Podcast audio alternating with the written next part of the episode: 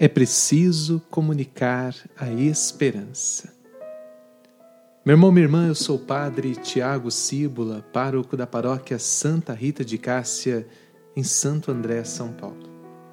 Hoje é dia 25 de março de 2020.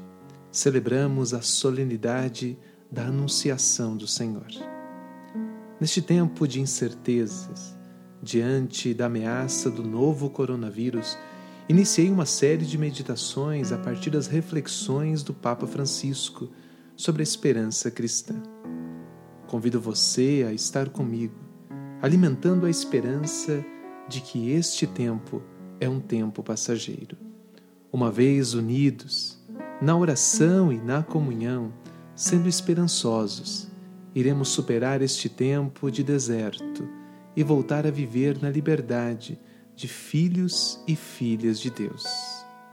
Diante da solenidade da Anunciação do Senhor que celebramos hoje, farei uma pausa na catequese do Papa Francisco sobre a esperança cristã.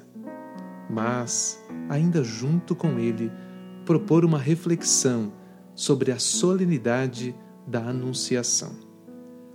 Todos os anos celebramos esta solenidade, ou seja, quando o anjo Gabriel apareceu à Virgem Maria para anunciar o nascimento de Cristo. Mas por que este dia é tão importante? No dia 25 de março, a Igreja celebra a solenidade da Anunciação do Senhor, recordando um fato que mudou a história da humanidade. Quando Maria deu seu sim, um sim corajoso a Deus, concebendo desde aquele momento Jesus e tornando-se a protetora do menino que um dia nasceria e salvaria o mundo e a humanidade. No Vaticano, hoje pela manhã, o Papa enfatizou que a defesa da vida para a Igreja não é uma ideologia, é uma realidade. Uma realidade humana que compromete todos nós cristãos. O Papa recordou em sua o Papa recordou em sua catequese que há 25 anos, nesta mesma data de 25 de março, São João Paulo II promulgava a encíclica Evangelho Vitae sobre o valor da inviolabilidade da vida humana. O Santo Padre nos explicava que no Evangelho do dia de hoje que narra a anunciação do Senhor e o sim de Maria ao projeto de Deus, a Virgem acolhe a palavra que se faz carne e aceita com confiança cuidar do menino Jesus. Aceita converter-se na mãe do Filho de Deus. Assim, em Maria, realiza-se o encontro de Deus com o um homem. Destacou ainda que o elo entre a Anunciação e o Evangelho da vida é íntimo e profundo. Destacou São João Paulo II em sua encíclica, recordando esta intimidade e esta profundidade entre a relação do Evangelho e da vida. Hoje nos encontramos oferecendo novamente este ensinamento no contexto de uma pandemia que ameaça a vida humana e a economia mundial. Essa situação nos faz sentir ainda mais comprometidos e recordando o início da encíclica, afirma o Papa. O Evangelho da vida está no coração da mensagem de Jesus, acolhido pela Igreja cada dia com amor, é anunciado com fidelidade, uma fidelidade corajosa como boa nova para os homens de todas as épocas e culturas. O Papa insistiu que este Evangelho da vida deve ser anunciado de forma prioritária.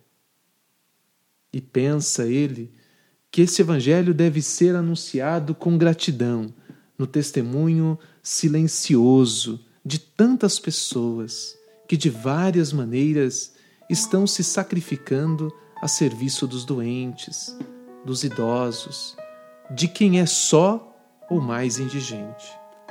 Colocam em prática o Evangelho da vida, como Maria, que ao acolher o anúncio do anjo foi ajudar sua prima Isabel.